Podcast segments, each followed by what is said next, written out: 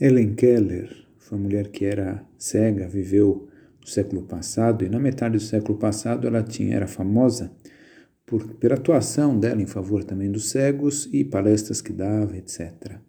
Ela comentava e escreveu um artigo, comentava é, o que ela faria, ela que era cega de nascimento, se ela tivesse três dias para enxergar. E ela vai enumerando uma série de coisas vai falando que ela gostaria de ver os olhos das pessoas que ela amava, para ver através dos olhos a alma. Ela gostaria de ver o nascer do sol e o pôr do sol. Ela gostaria de ver, hum, é, ir num bosque, olhar as plantas, ver o sol entre as, entre as plantas.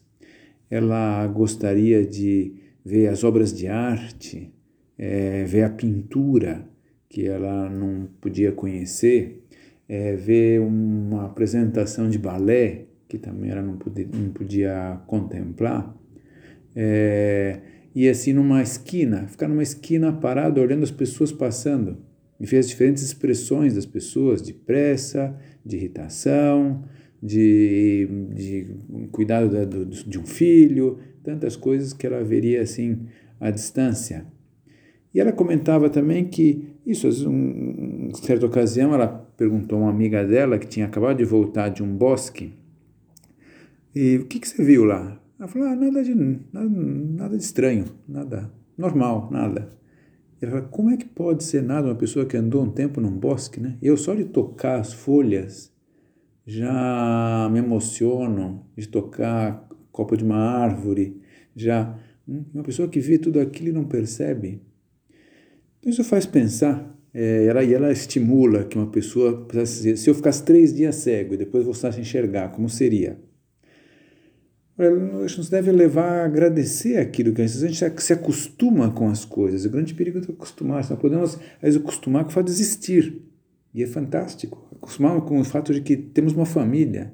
E é uma maravilha. Que moramos debaixo de um teto. Que nós temos fé. Que nós recebemos o batismo que nós queremos fazer o bem, temos bons impulsos no coração. Nós não podemos nos, ir nos acostumando com essas coisas todas de uma forma assim um pouco grosseira, perder a percepção. Deve haver na nossa vida essa gratidão essa, e essa percepção da maravilha que são as coisas. Hum? Nós podemos, às vezes, não estar sempre com aquela percepção absoluta de tudo, né? Mas o que seria a pena é que para essas coisas assim com quem estamos convivendo sempre, que no fundo, no fundo, nós fôssemos cegos.